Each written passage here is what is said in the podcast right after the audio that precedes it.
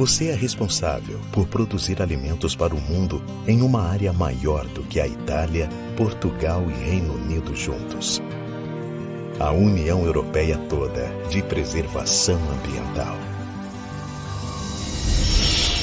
Somos o agro que produz e preserva. Na Adamar, somos inspirados em você, agricultor. O agricultor que impulsiona e exporta. O agricultor que emprega e alimenta. O agricultor que inova e não para. Nosso muito obrigado a você que nos orgulha e semeia o futuro. 28 de julho, Dia do Agricultor. Adamar. Listen, learn, deliver.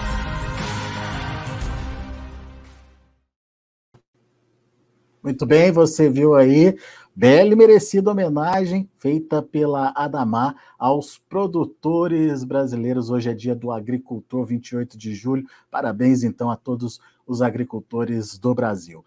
Está na hora da gente saber o que aconteceu ou como foi o mercado da soja lá na Bolsa de Chicago. Foi uma semana intensa, de altos e baixas, e a gente encerra essa semana aí uh, com as cotações em queda por lá. Mercado meio que realizando lucros. Vamos perguntar para quem entende. Vamos lá para os Estados Unidos, onde está Aaron Edward, consultor americano. O Aaron está de olho nesse sobe e desce do mercado e tem a sua perspectiva em relação ao comportamento dos preços. Seja bem-vindo, meu amigo. Obrigado por está aqui mais uma vez conosco, nos ajude a entender essa movimentação de hoje, por que, que o mercado acabou cedendo aí, Aaron, é, mesmo diante de informações de vendas, né, até boas aí, é, de soja americana, ah, por que, que o mercado acabou dando de ombros para essa notícia? Seja bem-vindo.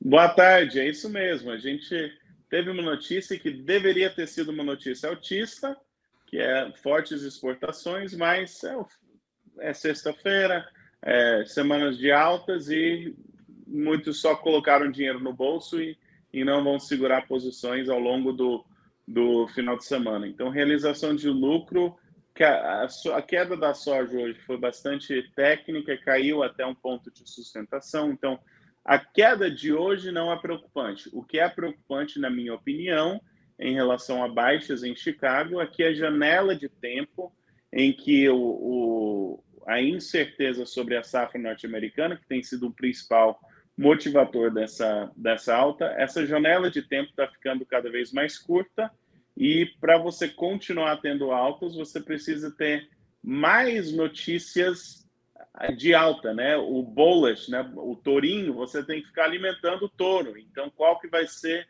a notícia que vai trazer novas altas semana que vem? Então, eu, eu tenho minha, minhas dúvidas se nós vamos conseguir voltar e retomar e tirar essas altas dessa semana. Eu tenho meu receio sobre isso, mas, é, enfim, hoje a, tudo, a, tudo vai depender do, Tudo vai depender do que, Aaron? Do clima aí nos Estados Unidos ainda? Da definição do tamanho da oferta americana? A oferta americana, para mim, é um horizonte de tempo. Então, nas próximas uma ou duas semanas, o carro-chefe é clima nos Estados Unidos. E nós vamos ter o relatório do USDA, sexta-feira, dia 11, e aí nós vamos ter algumas. Todo mundo espera um corte de produtividade, porque merece esse corte. Então, no curto prazo, uma, duas semanas, clima nos Estados Unidos é o carro-chefe. Mas um pouco mais de longo prazo, nós, a demanda está fraca frente à oferta. Não quer dizer que é uma demanda ruim, mas o Brasil está com os estoques de soja é, e a, a, projeção hoje não é uma quebra de safra nos Estados Unidos, é uma safra abaixo da média. Uma safra abaixo da média ainda vai ter soja disponível na safra norte-americana. Então, estoques no Brasil, mais soja disponível na safra nos Estados Unidos, mais projeção de produção da Brasil e Argentina no próximo ano, né, safra 2023-24 o meu receio é que o corte da safra norte-americana não vai ser grande o suficiente para deixar o comprador nervoso, preocupado e correndo atrás de, de comprar soja cara. Né? Ele vai ficar relutante em fazer compras e o preço vai ter dificuldade em subir. Vamos colocar número nisso, Aaron. Hoje o USDA tem uma safra americana projetada em 117 milhões de toneladas. Você diz que, mesmo com uma possível revisão de produtividade, a safra é, não seria pequeno o suficiente para preocupar os compradores. É, que tamanho é esse de safra que deixa o mercado tranquilo aí, na sua opinião? Olha, eu, eu abaixo se cortar a produtividade em 10% no dia, em, em 11 de agosto, aí a gente vai ter um choque, né? A gente vai ter, nossa, caramba, é, é ruim. Então, mas a verdade seja dita, eu acho que o cálculo, complementando esse número, vamos só colocar números arredondados, tá? Uma safra normal para a Argentina, 45 a 50 milhões de toneladas. A última safra brasileira, a gente pode bater boca, mas vamos falar que foi entre 150 e 160.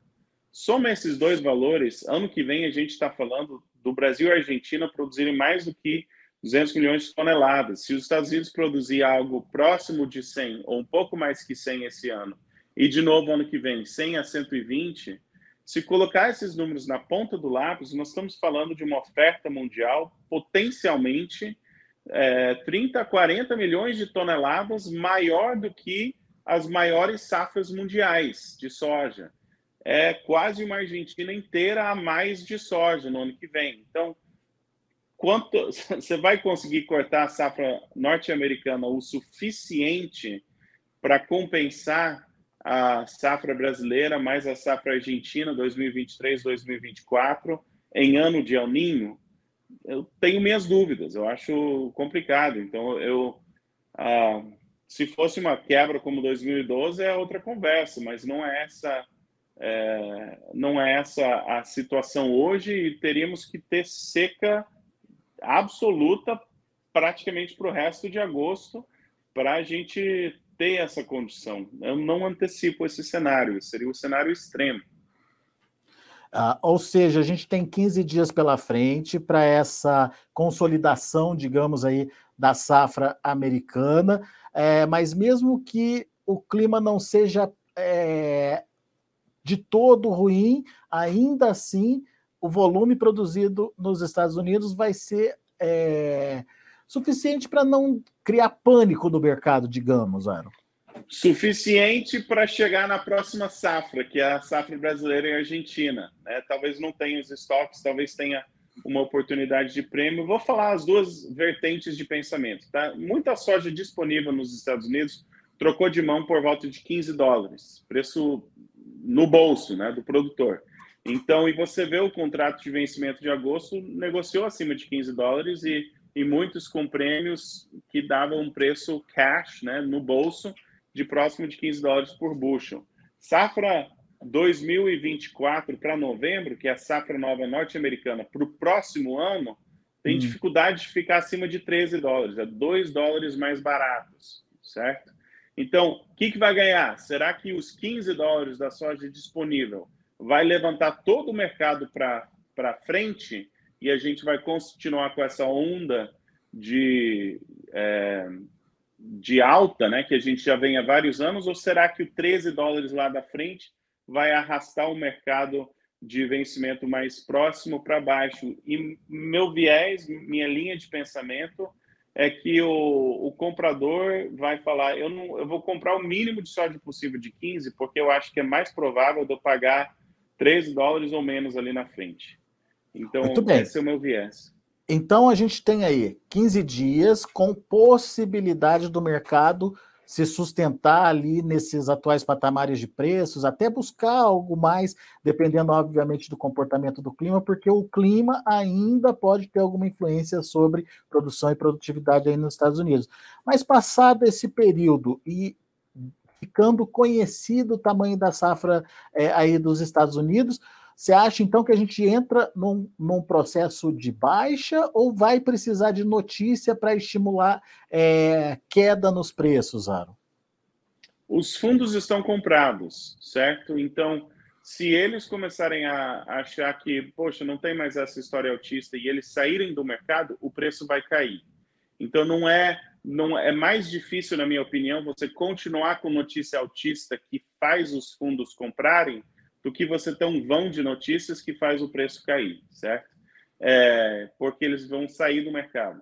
Então, a minha opinião é que o risco maior hoje é de baixa, falando de um horizonte de tempo. Você falou muito bem, você falou já é conhecido, ou, ou não tem mais a incerteza. Então, nós temos ainda o clima, nós temos o relatório do dia 11, mas passado isso, colheitadeiros já vão estar praticamente sendo revisados para entrar em campo por aqui. Então, a incerteza vai embora.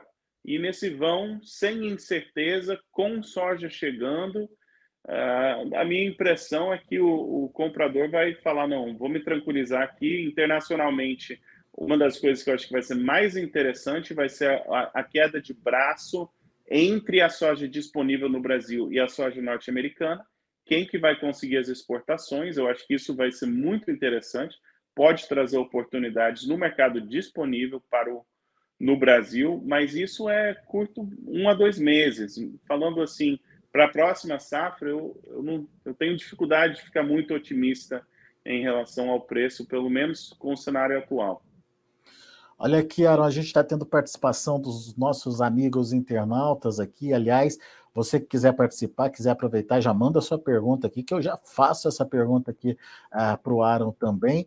Uh, vocês que estão acompanhando a gente pelo YouTube, não esquece de fazer a sua inscrição no canal, não esquece de deixar seu like e principalmente de acionar aquele sininho de notificação para que você seja avisado sempre que tiver um material ao vivo entrando aqui no ar. E o Dário, Dário Magnani, está é, tá trazendo a opinião dele em relação à safra americana. Ah, na minha opinião, não haverá redução de produtividade. A falta de chuva é mínima.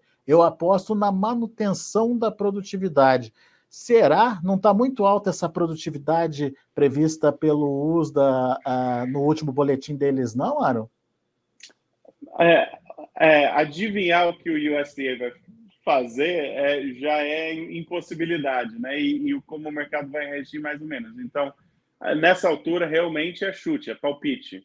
E respeito à opinião, pessoalmente, eu acho que deveria cortar a produtividade, porque não cortou em julho e de junho para cá nós sabemos que essa safra sofreu. Agora, o USDA manter a produtividade, assim, oh. para mim já tinha que ter cortado em julho e manteve. Então, não. A dúvida é. Eu, é, eu não aposto Coca nessa daí, não, né? Porque quem vai saber, mas. É, a dúvida é. deveria cair. A dúvida é se o USDA vai ser conservador ou não nesse é. corte de produtividade, né? Pode cortar é. pouquinho, é. talvez, né? Sim. Deveria cortar. Se vai ou não cortar, aí é, é complicado. Uhum. Mas é, o fato é que, é, independente do corte, uh, se a safra não for pequena o suficiente, como é que você falou? Que se não for pequena o suficiente para deixar o comprador preocupado, não vai adiantar nada, né? Que daí a realização de lucros vai acontecer, que daí, enfim, é, a situação aí vai é, tomar um outro viés, digamos, né, Aaron? Exato. E o calendário pesa, certo? Então, junho e julho, você costuma ter patamares de preço mais altos do que, por exemplo, setembro, outubro, que é natural. Quando você tem incerteza sobre a safra, tem um certo prêmio ou, ou um a mais, né? Não prêmio no sentido basis, mas tem um, um certo preço a mais que eles dão por essa incerteza. E na safra, safra grande ou pequena, é, você está com ela na mão. Né? Então, ela não vai mudar muito de tamanho, com poucas exceções. Então, se você acredita que é o ano de 2012, tudo de novo, vai ter uma quebra de safra, é possível que a gente que os preços subam direto daqui até setembro, outubro. Mas isso, para mim, é apostar nos 10% é, de possibilidade, não nos 90. Boa, muito bem. Análise do Aaron Edward. Como é que você está vendo o Brasil, a precificação por aqui e a participação do produtor brasileiro? Qual a análise que você faz, Aaron? A, a, a fala tradicional é vende a safra velha primeiro, né? vende a safra velha primeiro, mas nesse cenário, a minha opinião é um pouco diferente, porque quem tem poder de barganha hoje é quem tem soja disponível. E a gente tem visto uma boa recuperação nesse mercado de soja disponível, voltando em muitas praças a patamares de preço é, o mais alto desde maio, ou dependendo de onde está, talvez até um pouco melhor. Então, eu ainda acho que a soja disponível é, tem que lembrar que foi safra curta no Brasil, vai ter menos soja disponível nos Estados Unidos. Então, no curto prazo, essa soja disponível, eu ainda acho que tem um pouco de fôlego, potencial de fôlego no Brasil. E o vendedor paciente, eu acho que tem sido recompensado nas últimas semanas, e isso pode continuar mais um pouco. Mas em relação à safra em dólar, de safra nova, é, tenho recomendado para os meus clientes vendas, e eu sei que muitos têm feito vendas de safra nova, até vendas agressivas. E vamos ver, mas quando as colheitadeiras estiverem rodando é, na próxima safra, me surpreenderia se venda de soja a 14 dólares não é, não é algo que é atraente e positivo né, para o pro produtor brasileiro. Muito bem. Uh, a gente tem é, mais perguntas aqui, Aaron, e essa pergunta é, ela vem do Instagram. Uh, eu sempre acompanho as notícias aqui, é, parabeniza pelo trabalho. Sou produtor e já fechei todos os meus insumos. Ao, caso dele, Aaron, já fechei todos os meus insumos. Agora estou naquela de travar a venda da soja para o ano que vem. Será um momento agora? Depende do compromisso dos insumos. Se é em dólar e é rentável, para que não, né? Se, se você ainda tem o risco cambial, tem que tomar cuidado com isso. Mas, para mim, em dólar, fechando rentabilidade para cobrir os insumos, é só gestão de. É um negócio. Fazenda é um negócio. Se você tem como fechar lucro, para que não fechar lucro? Mas ele antecipa a compra dos insumos da próxima safra, é isso não? eu entendi que ele já fez os compromissos, né? Ele já, já fez os compromissos, foi isso que eu entendi também. É. Ele já uhum. comprou é, os insumos é, dele. É os insumos para a próxima safra, né? Ele já travou, né? Uh, aquele ele percentual... sabe o custo, sabe o custo, mas ele não sabe a receita. E eu estou falando, se o custo é em dólar e você consegue travar um preço em dólar que te vai dar rentabilidade ou te vai dar essa, essa relação de troca de insumos rentável, eu sou a favor desse. Aí é, é gestão de negócio, né? Você está tirando o risco de incerteza e tem que, tem que fazer o cálculo nessa hora, não. E se for para 15? Tem que fazer isso se for para 11. Né? Como é que vai ficar a rentabilidade nesse negócio? Agora, custos em reais, custo de folha de pagamento, é, um volume que você não sabe se você vai ter ou não na safra que vem um volume de soja que você tem capacidade financeira e capacidade de armazenagem para você segurar isso até o segundo semestre do ano que vem. Então, tem soja que você pode ser paciente. Não estou falando que você tem que vender tudo no desespero, mas no caso específico dele, se é em dólar e é rentável. Deixa eu ver, deixa eu ver se, se eu entendi o que, que ele quis dizer também. Mas vamos fazer um exercício aqui comigo, Aaron é, ele está dizendo que já fechou os insumos. Então vamos imaginar que ele já travou, ele já fez essa trava, né? Ele comprou os insumos e já vendeu a soja suficiente para cobrir o custo desses insumos aí. Imagina então que sobrou para ele X% da safra para negociar. Eu acho que é esse X% que ele quer saber se ele começa a negociar agora ou se dá para esperar mais um pouco, Aro. Digamos que o travamento ele já fez. Vamos criar esse cenário aqui. Eu também não tenho certeza se é isso, mas enfim, vamos uhum. é, criar esse cenário só para a gente ver quais são as possibilidades que ele tem. Gestão de risco, você tem que pensar em, em é, oportunidades e, e, possibilidades. Então, se realmente você já fechou um barter, você já comprometeu 30, 40, 60% da tua safra, e você já sabe que vai entregar, está com os seus insumos, e tudo que você tem para vender é 20, 30, 40, 50% da tua soja e você não sabe direito qual que vai ser o seu custo de produção, porque você não sabe direito a tua produtividade e você tem custos em reais, seja combustível, folha de pagamento, custos de vida, enfim. Então, o real não está muito atrativo lá na frente, né? Então, para muitos, eles têm reclamado que eu não consigo dar o giro na soja lá para frente em reais. Então, nesse cenário, pensando em diluir o risco, né? Vai que tem esses 10% de chance de quebra nos Estados Unidos, vai que tem quebra de safra no Brasil ou na Argentina ano que vem, tem muito chão entre agora e lá. E se já fechou um compromisso grande, 30, 40, 50, 60% da safra já foi comprometida, não é interessante você faz, fazer todos os seus compromissos no mesmo momento e estar tá amarrado àquela decisão. É bom você ter um pouco de flexibilidade ao longo do tempo para você ajustar essa tomada de decisão. Então, se realmente ele já fechou um grande lote, uma grande porcentagem das vendas e está querendo saber se é para estar 100% coberto, sendo que ele tem custos em reais, aí não, pode esperar um pouco. É, mas, para mim, é caso a caso, né? Você, por isso que eu sempre falo, tem que ter um plano comercial, um pé no mercado, um pé na fazenda, e você tem que desenvolver estratégias que funcionam na tua fazenda.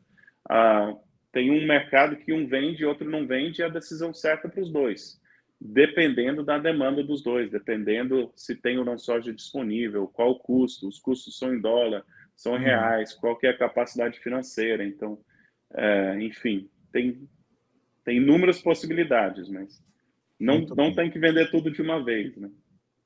Muito bem. Uh, quem fez a pergunta aqui para a gente foi o Gustavo Montanheiro. Uh, Gustavo, portanto, aí, é, se a gente entendeu direito a sua pergunta, se você já travou é, o seu custo de produção, já comprou seus insumos e fez essa estratégia de proteção aí, ou de, de travamento em dólar, tá certinho, né, Aro? É isso mesmo, né? Sim, se ele fez em dólar, ele está procurando um, lugar para travar soja, aí que eu falo. Se o compromisso é em dólar e você tem rentabilidade ou traz uma boa relação de troca, é, é a hora de travar a soja, né? É, é uma boa hora, o próximo de 14 no mínimo. Muito bom. Agora, uh, se você ainda não fechou, não cobriu o seu custo de produção, pode ir aproveitando esse momento para vender mais um pouquinho. Se você já vendeu esse percentual capaz de travar o seu custo de produção, daí dá para esperar mais um pouquinho, daí dá para ver um pouco mais das oportunidades e aos pouquinhos, aproveitando as oportunidades de mercado, vai participando, certo, Aro? Sim. Muito bem. Obrigado, viu, Gustavo, pela participação aqui conosco no Notícias Agrícolas. Deixa eu ver se tem mais perguntas. Uh... Tem pergunta, Aaron. Vamos ver aqui. É, o do André Barbosa, em relação ao mercado de milho, considerando a safrinha recorde e o segundo maior plantio de milho da história dos Estados Unidos, isso pode ainda pressionar mais os preços, Aaron? Ah, o milho, o mercado do milho realmente está pesado, né? É, o que é encorajador para mim falando do milho safrinha é que toda notícia baixista como é que eles falam, dunas de milho, né, no, no Mato Grosso, fora do armazém.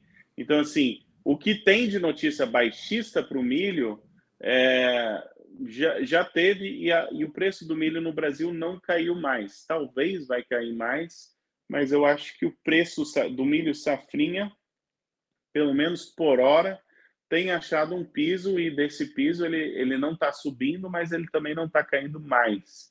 E tá barato frente ao milho norte-americano no mercado de exportação. Então, para mim, o milho no, disponível do Brasil, eu acho que tem chance de uma recuperação, pelo menos um pouco, como nós temos visto na soja, né? Assim que ficou escasso, começou a reagir. Agora, o milho em Chicago, realmente, na minha opinião, é preocupante, porque o, da última vez, toda vez que sobe, sobe menos, e toda vez que cai, cai mais. Para mim, é um mercado ainda apontado para baixo, e sazonalmente a gente costuma cair entre agora e a safra, e eu acho que é, soja abaixo de 5 para a safra norte-americana é mais provável do que, da, perdão, milho, CBOT, abaixo de 5, na minha opinião, é mais provável para a safra do que milho batendo na casa dos 6. Muito bem.